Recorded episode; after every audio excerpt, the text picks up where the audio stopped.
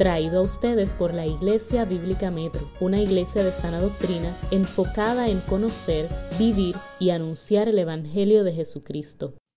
Vamos a comenzar la clase de hoy o la capacitación teológica. En su libro, el capítulo 5, o capítulo 6, mejor dicho. Puse 5 ahí, es 6. Capítulo 6, acerca de la Trinidad. Capítulo 6 de la Trinidad.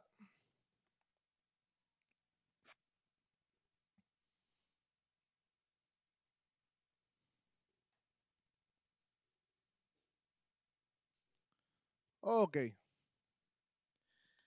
¿Qué les pareció este capítulo? Cuéntenme. Que ustedes lo leyeron, lo repasaron, lo volvieron a leer tres veces porque es un capítulo, eh, no sé si profundo, es que toca el ser de Dios y todo lo que toca el ser de Dios como que nos conmueve el alma.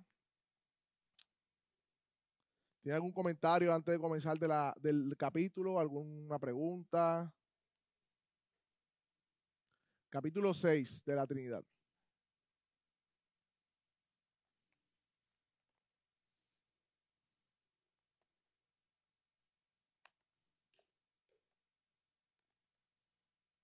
¿No? Pues comenzamos. Ok. Vayan al libro, capítulo 6.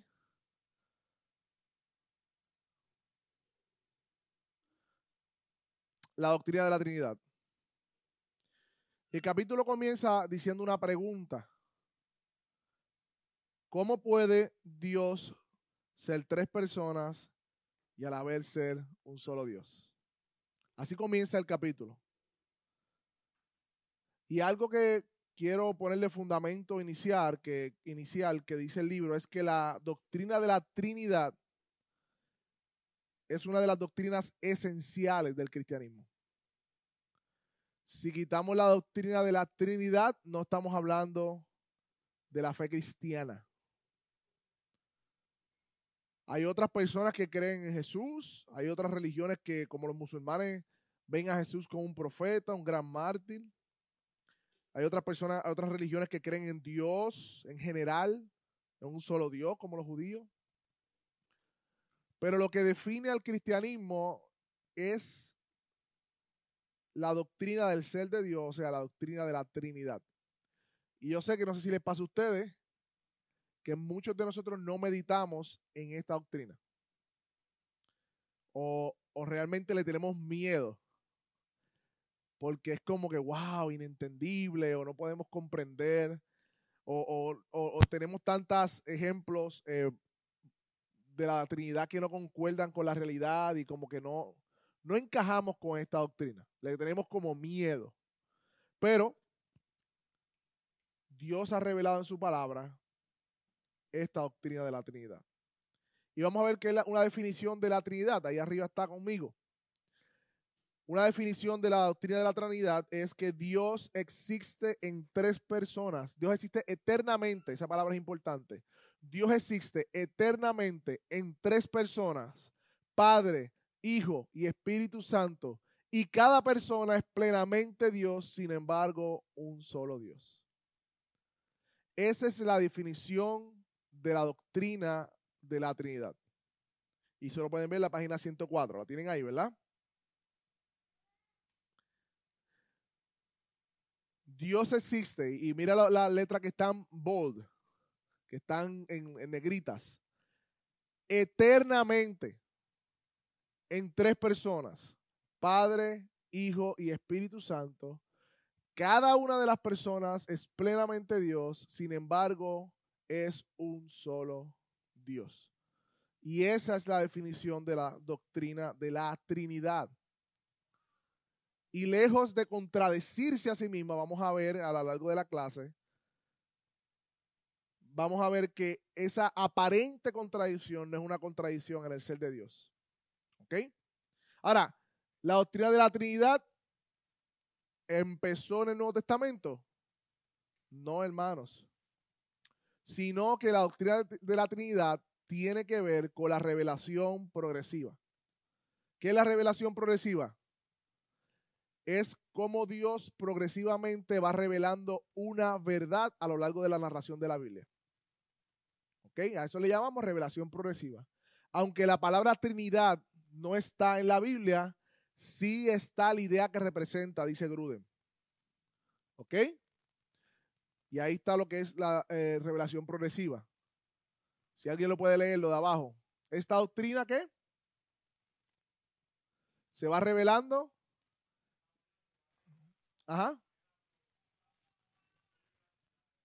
De manera progresiva. Cada vez vamos viendo más y obviamente, como siempre hemos dicho, en el Antiguo Testamento en forma de sombra, de símbolos, de representaciones, pero en el Nuevo Testamento viene la plenitud de esa revelación con Cristo. ¿Okay? Como hemos visto en las predicaciones, hemos visto en las clases pasadas, Jesús no aparece en el Nuevo Testamento, el Espíritu Santo no aparece, sino que desde el Antiguo Testamento están, pero se va revelando poco a poco esa persona de Cristo y esa persona del Espíritu Santo hasta que llega el Nuevo Testamento y lo vemos con claridad. ¿Ok?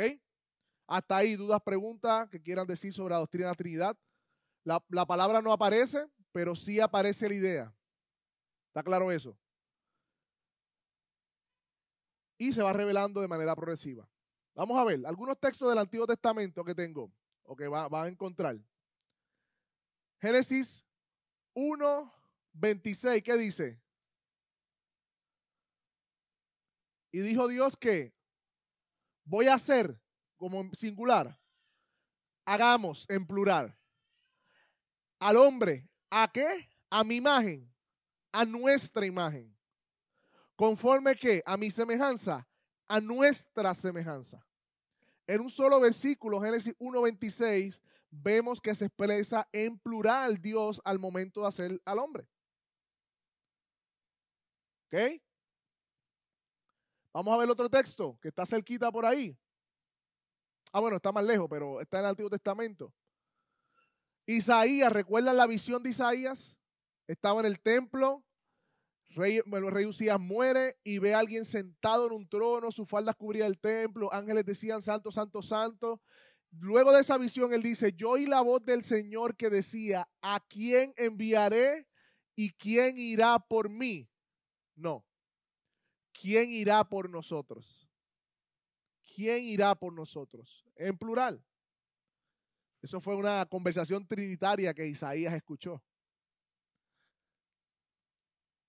En los salmos, y este salmo es bien interesante porque este salmo Jesús lo cita en el Nuevo Testamento. ¿Qué dice el Salmo 1011? Y, y creo que algunos textos, no sé si es problema de la producción del libro, no concuerdan con lo que es. Realmente no es el Salmo 45-67 porque ese salmo no existe, ni el Salmo 101, 101, 1, es 110, 1. Hay unos errores en, el libro, si por si acaso. Cuando buscan los, los textos no, no están. Pero nada. ¿Qué dice el texto? Léelo, ¿quién lo lee? Ajá. Dice el Señor a mi Señor. Yo sé que la traducción está en español, en palabras hebreas tienen otros nombres, pero se refieren igual a la divinidad de Dios. Hay un Señor que le dice al otro Señor, siéntate hasta que ponga a, tu, hasta que ponga a tus enemigos por estrado de tus pies. Y Jesús citando ese salmo, mira lo que le dice a los fariseos. Estando reunidos los fariseos, Jesús les dijo una pregunta. ¿Cuál es la opinión de ustedes sobre el Cristo? ¿De quién es el Hijo? De David, le contestaron ellos. Jesús les dijo, entonces, ¿cómo es que David, mira esto, en el Espíritu, y ahí hay una persona de la Trinidad, lo llama Señor? Ahí está la otra persona de la Trinidad, diciendo, dijo el Señor a mi Señor, ahí está la otra persona de la Trinidad, siéntate a mi diestra hasta que ponga a tus enemigos por estrado de tus pies. Pues David lo llama Señor, como que es hijo suyo. ¿De quién está hablando David? De Jesús. Y Jesús le dice, ¿cómo que hijo de David si es Señor suyo?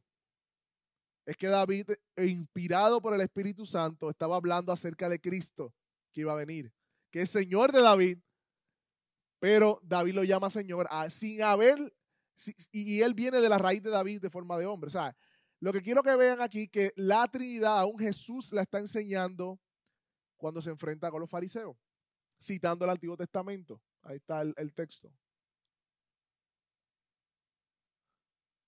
Otro texto del Antiguo Testamento. Isaías 63, 10. ¿Qué dice? ¿Quién lo lee?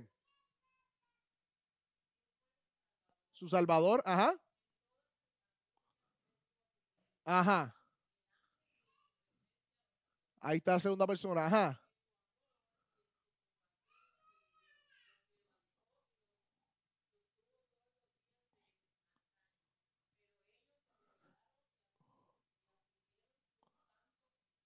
Pero no está hablando de él, se fue ahí. No está hablando del Salvador y del ángel de su presencia. ¿Por qué se rebelaron contra el Espíritu? Recuerden que el ángel del Señor en el Antiguo Testamento se es la, por decir de una manera, en muchas de, las apariciones se refiere a la segunda persona del Hijo. Y se le decía el ángel del Señor. Así que está hablando de que Él fue su Salvador, el ángel de su, eh, de su presencia lo salvó, pero ellos afligieron su espíritu. Hablando de la historia de Israel. Está hablando de Israel como nación. Eso es el Antiguo Testamento todavía. Estamos viendo los textos que apuntan a la Trinidad. Hay muchos más y no vamos a cubrirlos todos. ¿Ok?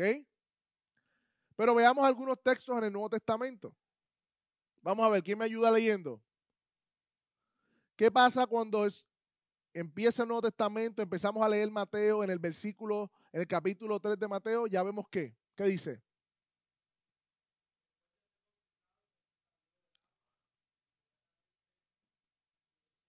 Ajá, ¿y qué pasó?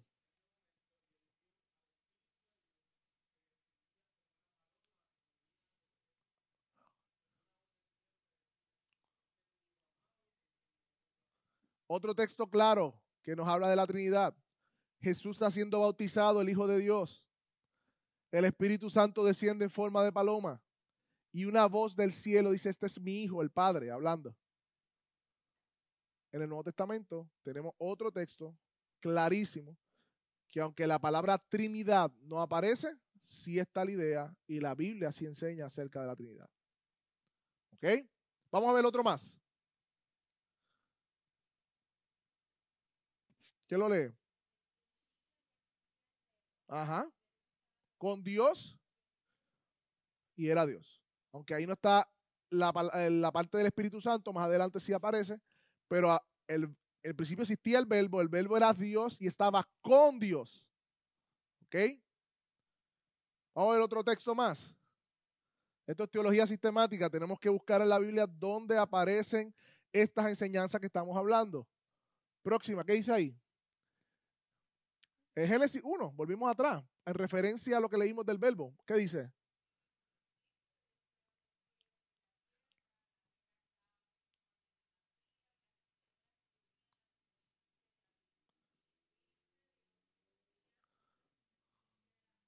Ahí está. En el primer capítulo de la Biblia, en el primer versículo de la Biblia, habla de que hay un Dios que creó los cielos y la tierra. Y Juan dice en el principio, él era el verbo. Y dice que todo fue creado por medio de él, hablando de Jesús, el Hijo. Por ende, Dios habla, el Hijo crea y el Espíritu que hace se movía por la superficie de la agua, una obra de sustentar y dar vida a la creación. Desde el primer versículo de la Biblia vemos rastros eh, eh, pintura de la Trinidad, de, como, como el Señor pincelada, eso es lo que está buscando. De la Trinidad, está allí, es claro. La Biblia enseña la doctrina de la Trinidad. Otro texto en el Nuevo Testamento, en la Gran Comisión, ¿qué dice?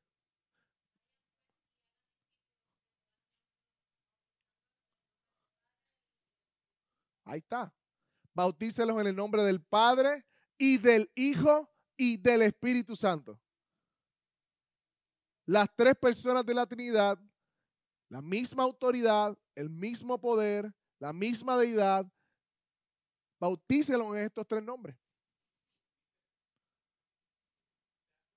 Ah. En Él nombre del Padre y del Hijo y del Espíritu Santo. ¿Ok? Así que es un nombre, tres personas. ¿Lo están viendo ahí, verdad? Otro texto, Pablo despidiéndose de la segunda carta a los Corintios, que dice, la gracia del Señor Jesucristo, el amor de Dios y la comunión del Espíritu Santo sea con todos ustedes. Bien, otra que me encantó, Judas, en el Nuevo Testamento, esa última carta que está ahí para nosotros también. Pero ustedes, amados, edificándose en su santísima fe, orando que en el Espíritu Santo, consérvese donde? En el amor de Dios, esperando ansiosamente la misericordia de nuestro Señor Jesucristo para vida eterna. Claramente. Y estoy buscando, y estamos dando los textos que el mismo libro nos da, pero que son directamente y más claros con la Trinidad. Hay otras alusiones. Podemos buscar muchos pasajes más en los salmos, en todos lados, de que Dios es un Dios trino. Un solo Dios se revela en tres personas. Cada persona plenamente Dios. ¿Ok? Así que vamos a hacer algunas afirmaciones de la Trinidad. Vayan a su página 106. ¿Cuál es el resumen o las afirmaciones de la Trinidad? Número uno, Dios es tres personas. Se manifiesta en tres personas. Es tres personas. Número uno. Número dos, cada persona es plenamente Dios.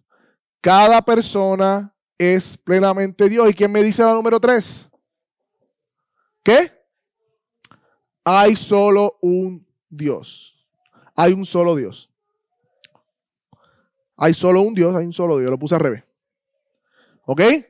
Y ahora vamos a entrar en esas tres afirmaciones. El mismo libro nos va llevando. Yo voy a seguir el bosquejo del libro. Hasta aquí alguien quiere preguntar algo, quieren comentar algo sobre lo que hemos dicho hasta ahora. Ustedes son teólogos ya. Estamos hablando de teología, de la doctrina de Dios. Estamos tocando el ser de Dios.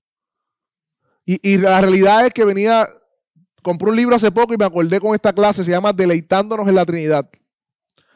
Y el libro comienza diciendo que nosotros hemos relegado esta doctrina y no nos deleitamos en ella. Cuando hay gran riqueza en deleitarnos en nuestro Dios Trinidad. A veces pensamos en Dios como Dios Padre, Dios Hijo, Dios Espíritu Santo, pero no en un Dios trino y todas las implicaciones que vamos a ver en las aplicaciones. Ajá. Sí. Sí, sí.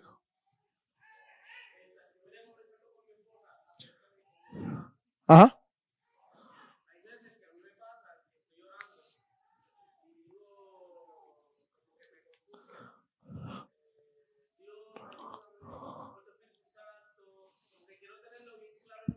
Ajá.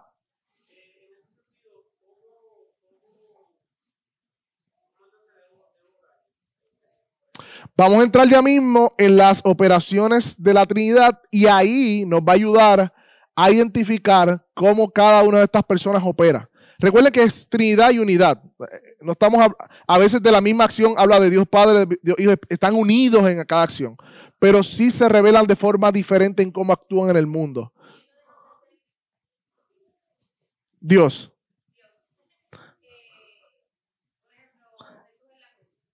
Ajá. El padre no fue el que murió, fue el hijo que murió en la cruz.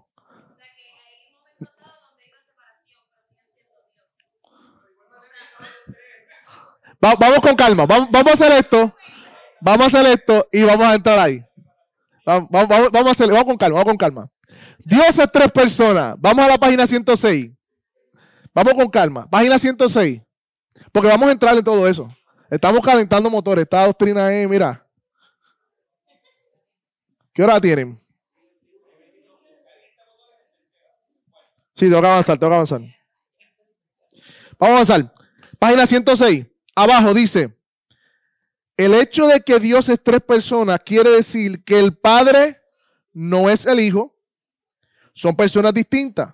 También quiere decir que el Padre no es qué? El Espíritu Santo, sino que son dos personas distintas. También quiere decir que el Hijo no es el Espíritu Santo. Estas distinciones se ven en varios pasajes citados en la sesión previa como también en muchos pasajes adicionales del Nuevo Testamento. ¿Ok? El Padre no es el Hijo, el Hijo no es el Padre ni el Espíritu Santo, y el Espíritu Santo no es el Padre del Hijo. Son personas distintas dentro de la misma deidad, porque es un solo Dios. ¿Ok? Así que eso es lo primero que tenemos que saber. Hay una objeción que Gruden discute en la página 107, pero el Espíritu Santo no será la fuerza de Dios y no es una persona. La contestación está en la página 7, 107, vayan conmigo, donde dice algunos han cuestionado. ¿Lo ven por ahí? Algunos han cuestionado si el Espíritu Santo en verdad es otra persona, en lugar de un poder o fuerza de Dios, acción en el mundo. Pero vemos muchos lugares, luego también vemos, vemos lugares donde se aplica el pronombre masculino al Espíritu Santo en primer lugar. Y en el párrafo de abajo dice que la persona del Espíritu Santo también tiene acciones como enseñar, dar testimonio, interceder, orar a favor de otros, examinar las profundidades de Dios, saber los pensamientos de Dios, disponer la distribución, los dones, todo eso aparece como una acción o un acto del Espíritu Santo como persona. Así que sí, el Espíritu Santo es una persona de la Trinidad. No es una fuerza activa como dicen los testigos de Jehová. ¿Ok? De hecho, míralo aquí. Cuando Juan, en Juan 14, el sermón de, eh, ¿verdad? Que Jesús está hablando la última cena. El consolador hablando del Espíritu Santo, a quien el Padre enviará en mi nombre, dice Jesús, Él les enseñará todas las cosas y les recordará todo lo que le he dicho. Así que Jesús marca una diferencia de que el Espíritu Santo va a ser enviado por el Padre para recordar todas las cosas y enseñar todo lo que ha dicho. Si es una persona el Espíritu Santo. Ahora, cada persona es plenamente Dios. Es la segunda verdad que vamos a discutir ahora. Cada persona es plenamente Dios. La página 108, vayan conmigo. Cada persona es plenamente Dios. Dios el Padre que se revela en la Biblia como Dios, claro que es plenamente Dios. Dios el Hijo también es plenamente Dios. Antes de Abraham yo soy. Eh, por medio de él fueron creadas todas las cosas. Nuestro Señor Jesucristo, el Hijo de Dios, es santo, eh, venció la muerte, es Dios. Y el Espíritu Santo también es Dios porque vemos uno de los pasajes más claros en Hechos 5, 3 al 4, cuando Ananías y Zafira mienten. ¿Qué le dice? ¿Por qué puso Satanás esto en tu corazón para mentir contra Dios? Y después dice que es el Espíritu Santo a quien contra quien han mentido. Así que ese Espíritu Santo también se revela como Dios, es plenamente Dios en deidad. Y hay un solo Dios, página 110, vayan conmigo. Todo esto ustedes lo leyeron, estamos repasando. ¿Quién me lee en, en el punto 3 de la página 110? Ajá.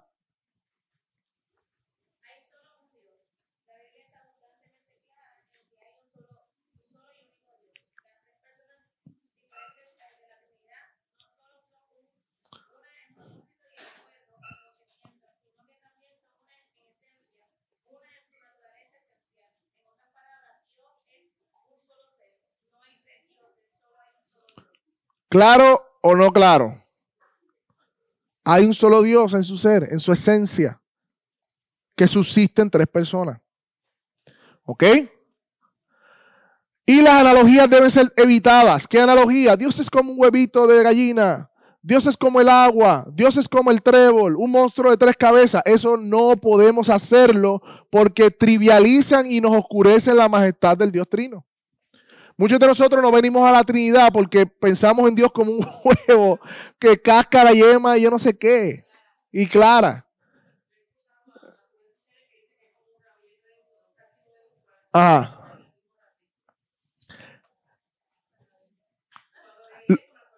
Lo mejor es no, es no tener analogías finitas que porque trivializan el ser de Dios.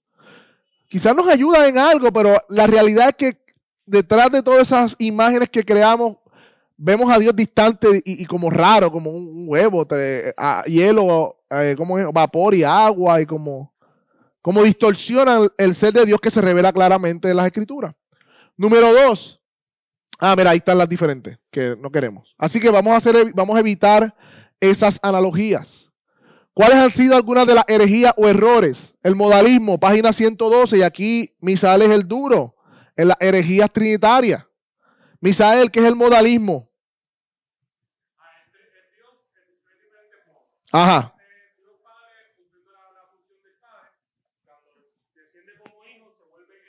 Ajá.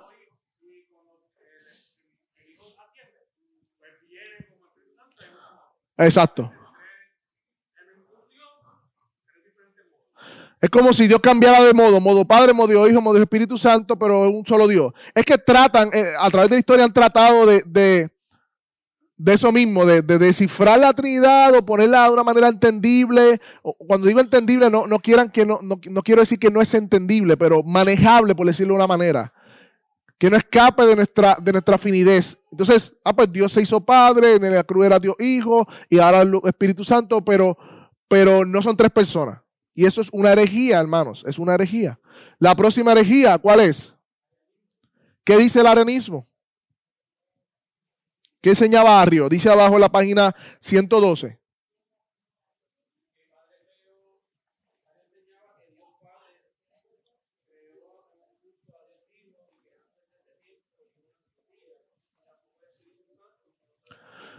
El arrianismo enseña o enseñaba una, una herejía que algún punto de la historia Dios creó, Dios Padre creó al Hijo, igual al Espíritu Santo, pero que no existía eternamente con Dios. Y eso es una herejía. Por eso la definición de la, de la Trinidad, de la doctrina, es que las tres personas subsisten plenamente Dios eternamente como Dios. Desde, siempre han existido esas tres personas de la Trinidad. Si el Hijo es creado, no es Dios, es criatura. Igual al Espíritu Santo. Tú no puedes ser Dios si eres creado. Ajá. Ajá, es un tipo de modalismo.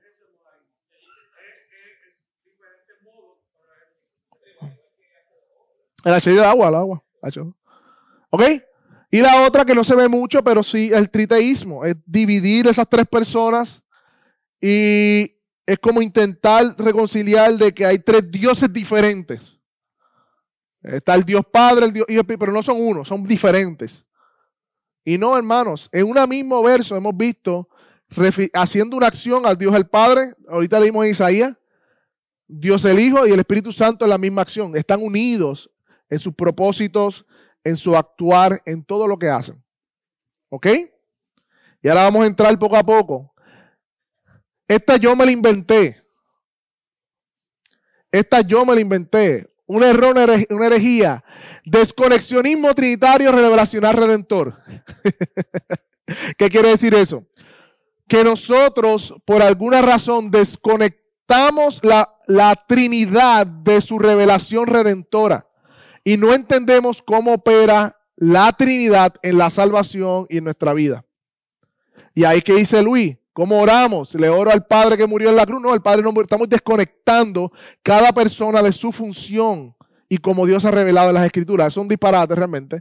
Lo puse ahí bien como si fuera teología, pero no lo es. Pero lo que quiere decir es eso, que nosotros hemos desconectado la doctrina de la Trinidad de alguna manera y no entendemos cómo funciona en nuestra vida. Y vamos ahora, voy paso por paso, porque ahora vamos a entrar, vamos a ir poniendo el pie a aguas profundas.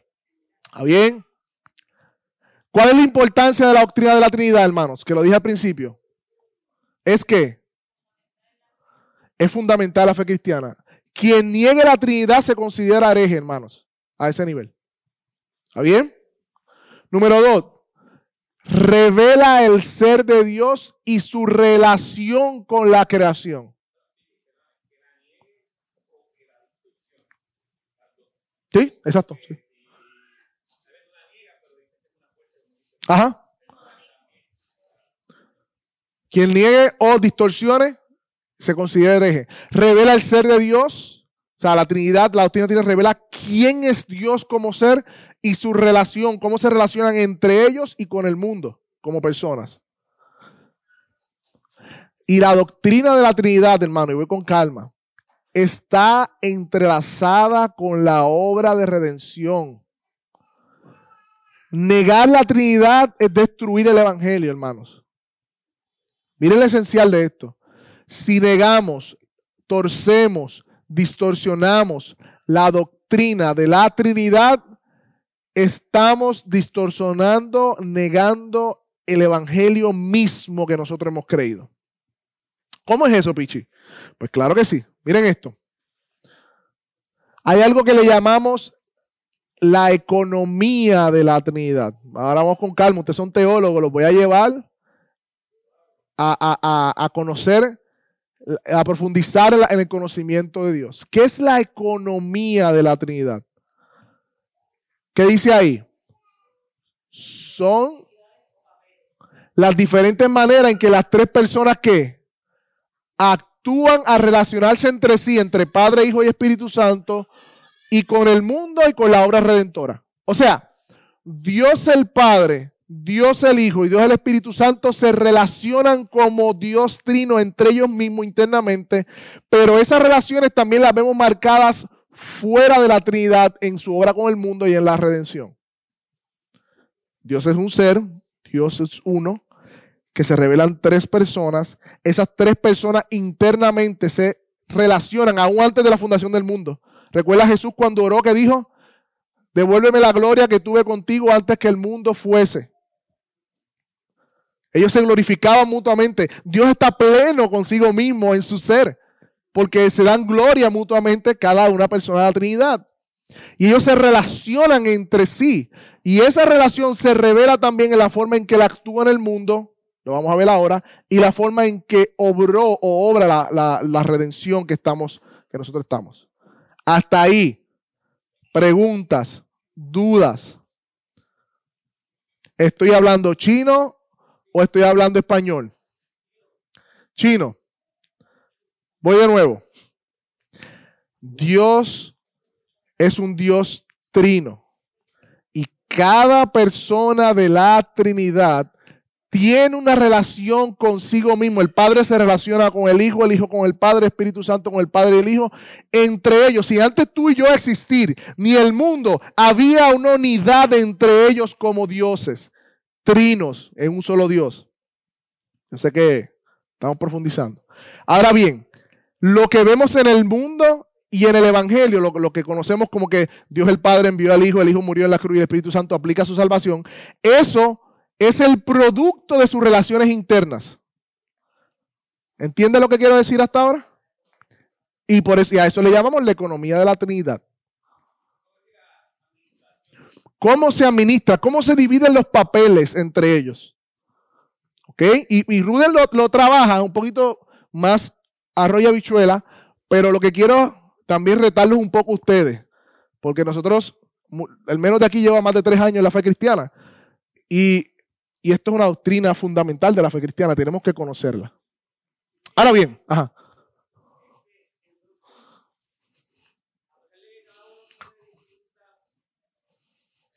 Funciones o roles.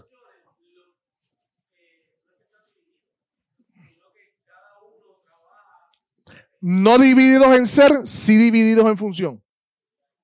Pero esa división no la veamos como que el Padre no traspasa, no toca nada de lo que le hace el Hijo. No, no, no.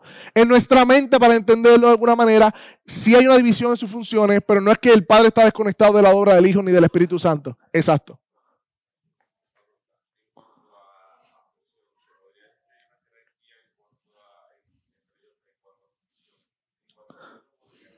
En cuanto a ser, no hay jerarquía porque ustedes son tres plenamente Dios. En cuanto a función, hay una subordinación voluntaria o escogida o entre ellos sí que se revela. Vamos a verlo ahora, vamos a verlo ahora. Miren esto, hermanos.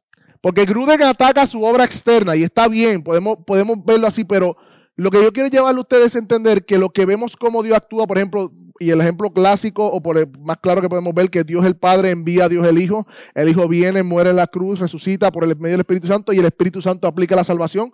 Vemos las tres obras de la Trinidad, ¿verdad? Padre, Hijo y Espíritu Santo en la salvación. Eso responde a una relación interna que ellos tienen como Dios. ¿Ok? Y eso es lo que quiero ahora llevarlo. Esto Gruden no lo trabaja, pero esto es importante. ¿Qué dice? ¿En qué se diferencian? Ahí está la pregunta de Diego las personas de la Trinidad. ¿En qué se diferencian? Y no se asusten, hermanos, con las palabras que van a escuchar ahora, porque no son humanamente, no, se refieren a lo que humanamente conocemos. Número uno, Dios el Padre no es engendrado, sino que el Padre engendra al Hijo. Y yo sé que cuando digo engendrar, ustedes tienen en su mente la palabra parir o crear. No está hablando de crear, porque la engendración es eterna. Yo sé que de nuevo, lo que estoy diciendo se pueden quedar igual, pero procéselo con calma, con calma. Dios el Padre engendró eternamente al Hijo. No es que lo creó, sino que dice abajo que como fuente, el Padre distingue al Hijo como hijo. En Hebreos hay una parte donde dice, este es mi hijo, yo te he engendrado hoy. ¿Qué está diciendo Hebreos allí? Que Dios como Padre distinguió a la persona del Hijo como hijo y cuando se encarnó, plenamente cumplió, como quien dice una manera, su rol trinitario. Y por eso dice, te engendré como hijo. No es que Dios crea al hijo, sino que eternamente engendrado o generación eterna, le dicen los teólogos.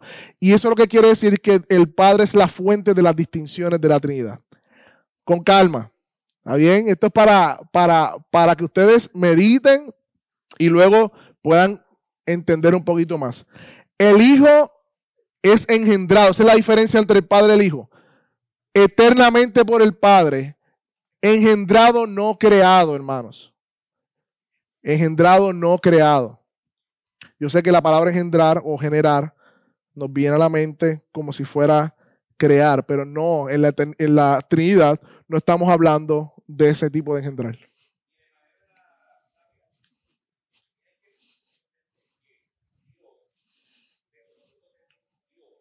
Ajá. Ajá.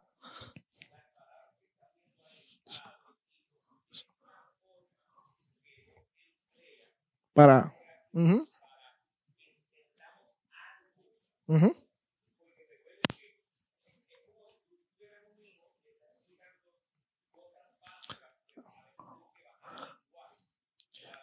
Baby talk. Dios nos está haciendo un baby talk.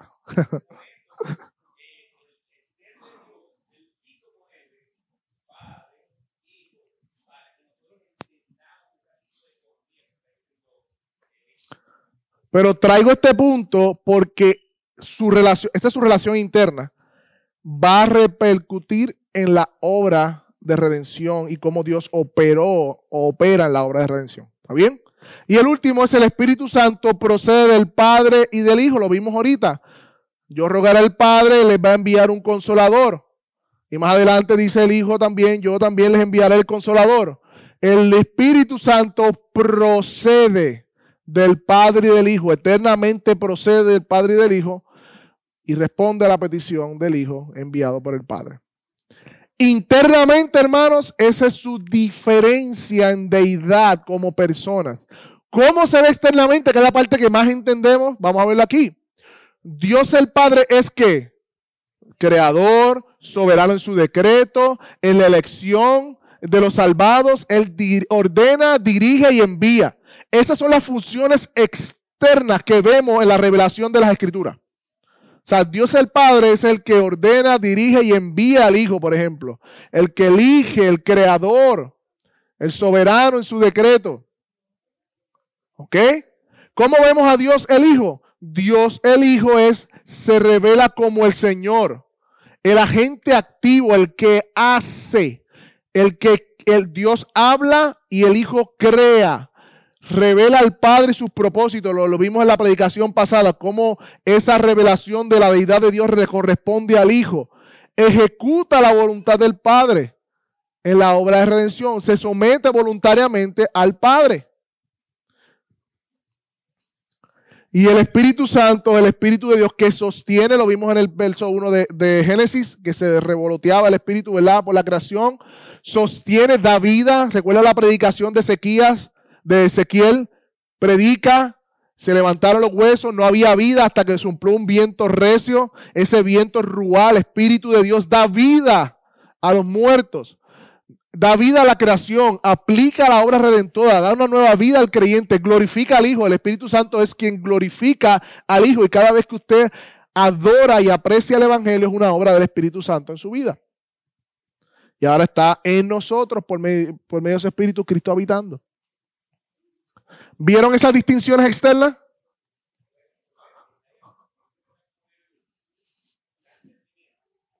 También, porque otra función del Espíritu Santo es enseñar, iluminar. De hecho, dar testimonio, lo puse ahí. Sí, da testimonio. Usted tiene en Biblia porque el Espíritu Santo inspiró a esos escritores para dejar un testimonio escrito de Dios. Ese es su rol, su función. Por eso en la predicación el predicador depende del Espíritu Santo, porque Él inspira su palabra, ilumina sus mentes para que podamos entender su palabra y ser transformados por medio de esa palabra. Y esa palabra es Cristo, que es el lobo, el verbo, que fue enviada por quién? El Padre. Vemos cómo la Trinidad el Dios trino en sus personas se revela tanto interna como externamente. Y entender esto nos va a ayudar a lo que dijo Luis ahorita. Cuando oramos por sabiduría, sí, o debemos orar al Espíritu Santo. O Espíritu Santo, ilumina, me voy a leer tu palabra que tú inspiraste. Cuando oramos y, estamos dando gracias a Dios por la salvación eh, derramada en la cruz, damos gracias al Hijo, porque el Padre no fue el que murió en la cruz. Podemos darle gracias al Padre por enviar al Hijo. Cuando hablamos eh, la oración que Jesús nos enseñó, Padre nuestro que está en los cielos, santificado sea tu nombre, la voluntad de Dios, ¿verdad? Dice, hágase tu voluntad, los decretos soberanos tuyos se hagan así como en el cielo, en la tierra. Cuando hablamos por, oramos por voluntad y pedimos por voluntad y la soberanía de Dios, estamos de Dios el Padre. Ahora, como dijo ahorita, no es que Dios el Padre desconoce o no interviene o no tiene nada que ver con la función del Espíritu Santo y del Hijo. No, no, no, no. Es Dios 3-1. Pero en nuestra adoración Él se ha revelado de esa manera, por ende nosotros nos relacionamos con Él de esa manera. ¿Ven? Vamos poco a poco, ok.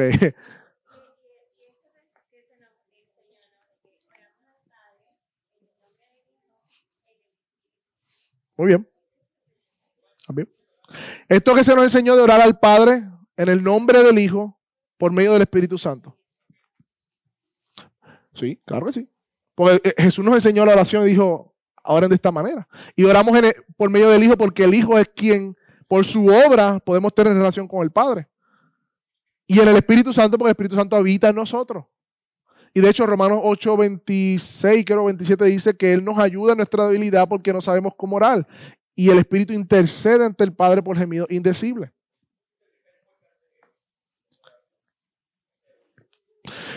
Eh, ¿Cuál es la importancia de nosotros conocer la función de la Trinidad y todo lo que estamos haciendo? Número uno, estamos siendo fieles a cómo Dios se ha revelado en las Escrituras. Número dos, en nuestra vida de piedad nos va a ayudar a relacionarnos no solamente con una persona, sino con el Dios trino a quien nosotros servimos. Y si Dios se reveló como un Dios trino, nosotros tenemos que aprender a relacionarnos con ese Dios trino y va a ser de mucha edificación para nosotros. Número tres, estaríamos poniéndole, eh, podemos decir hasta una herejía. Oh, Padre, tú que moriste en la cruz. No, no, no, no. El Padre no murió en la cruz, fue el Hijo encarnado. Y esto tiene unas implicaciones también en el Evangelio, en la forma en que vivimos y entre otras cosas. La sujeción es enseñada en la Trinidad. El Padre se somete al Hijo, el Hijo se somete al Espíritu Santo y al Padre. Todos son Dios en deidad, pero hay una función que se sujetan unos a otros. En caso del Hijo al Padre y Espíritu Santo, Padre e Hijo. Eso nos enseña a vivir en sujeción también a nuestras autoridades, las mujeres a sus esposas. Dios es un Dios trino, también es un Dios comunitario. ¿Ustedes creen que esto de ser la iglesia uno tiene que ver simplemente porque Dios lo dijo? Es que Dios es, Dios es uno y es trino. Y la iglesia somos muchos miembros, pero es un solo cuerpo. Estamos viendo cómo la doctrina de la Trinidad da forma a toda la fe cristiana. ¿Ven? ¿Entienden eso hasta ahí? A ver qué sigue. Ajá.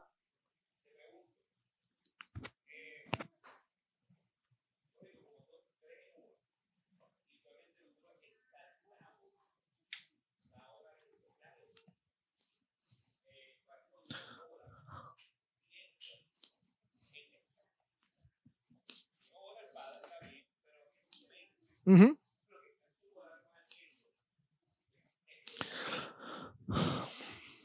Porque es Él quien se identificó por nos, como, con nosotros también.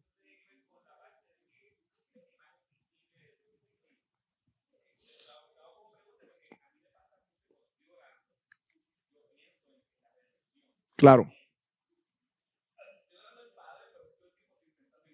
Claro.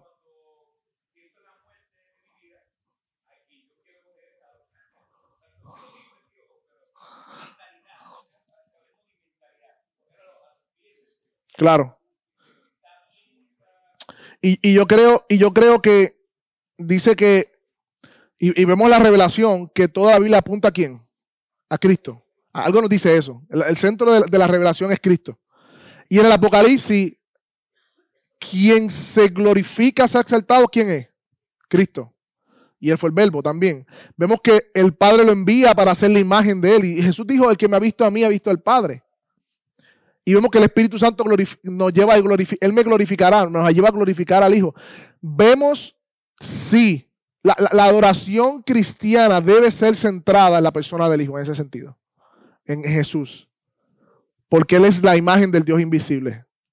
Porque Él ha venido a, a dar a conocer, a hacer la exégesis de quién es Dios. Él reveló al Padre en su persona. ¿Ok? En ese sentido, nos va a ayudar. Miren esto, hermanos. Vamos ahora, voy a entrar por eso, porque eso tiene otras implicaciones en, en, en cómo vemos el cristianismo hoy en, en Puerto Rico, en Latinoamérica, en cuanto a la énfasis del Espíritu Santo y cómo está desligado de la doctrina de la Trinidad ese énfasis en el Espíritu Santo. Vamos a verlo ahora.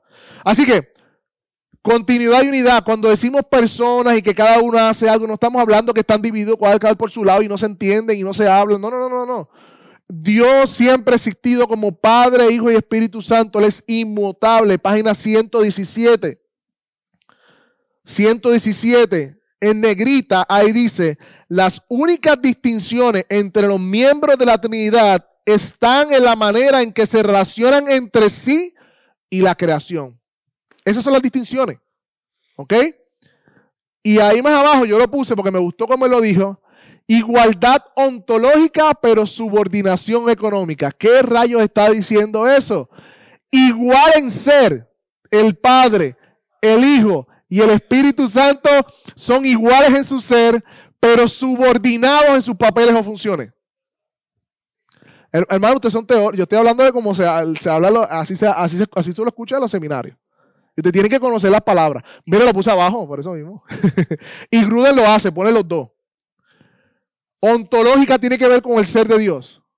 Económica con funciones. Así que Padre, Hijo y Espíritu Santo son iguales en su ser, pero tienen papeles diferentes en donde se subordinan unos a otros en sus funciones.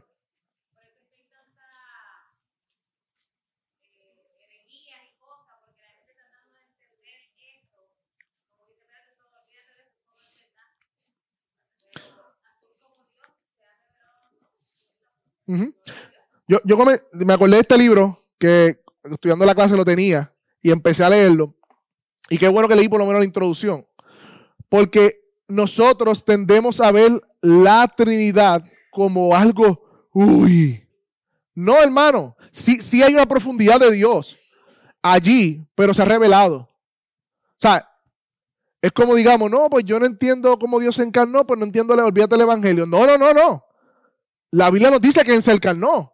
Y si la Biblia nos, aunque es un misterio, que es algo que estaba oculto, ya ha sido revelado. Igual la Trinidad ha sido revelada, podemos conocerla. Claro, hay que ejer- ejercitar nuestras mentes teológicas para hacerlo. Claro que sí, debemos esforzarnos.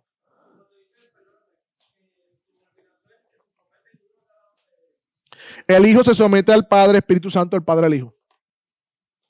Sí. En ese sentido. Ok. Y recuerden lo que dijo Andrés, bien importante. Es un baby talk. Dios nos está enseñando algo de su ser eterno para que podamos grasp, como, como coger una pincelada, entenderlo en ese sentido a nuestro idioma. Página 118 y 119. Hay unas imágenes allí. ¿Lo vieron? Las imágenes. Y él explica cuál es el problema con cada una de estas imágenes. Y nuevamente le enfatiza en la página 119. ¿Quién lo lee? La única manera. ¿Quién lo puede leer? Ajá.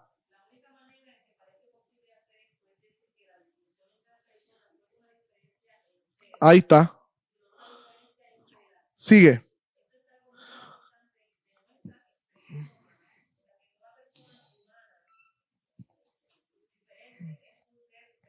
Exacto.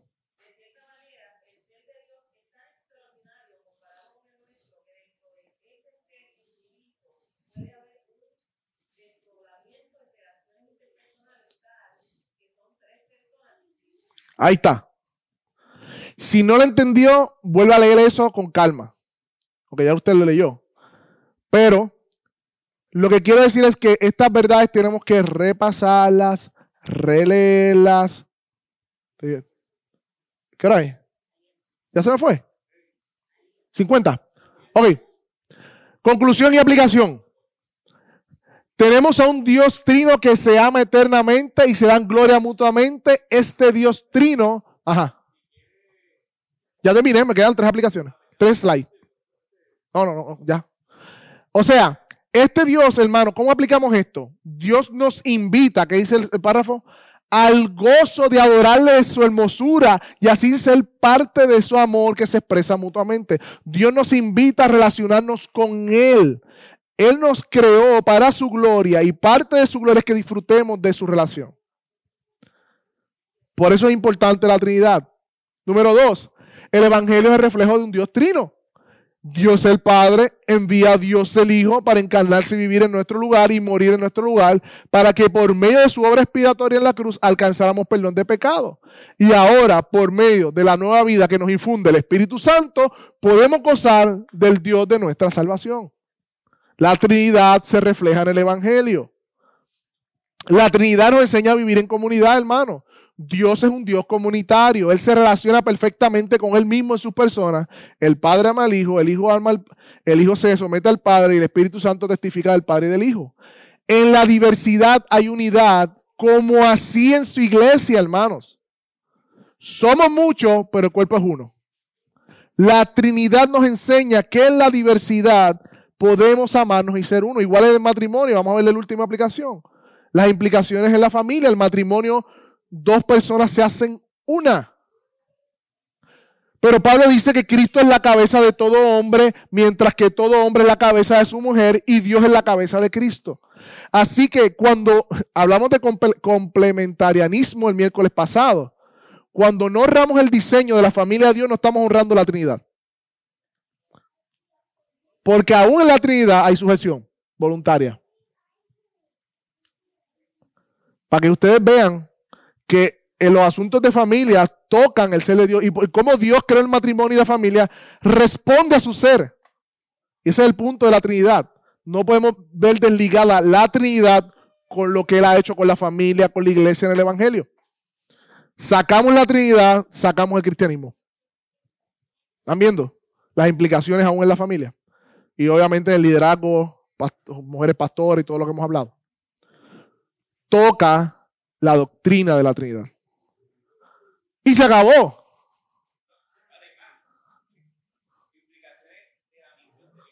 Ahí está. Zúmbala, zúmbala, esa no la puse. ¿Cuál es? Al hijo. Así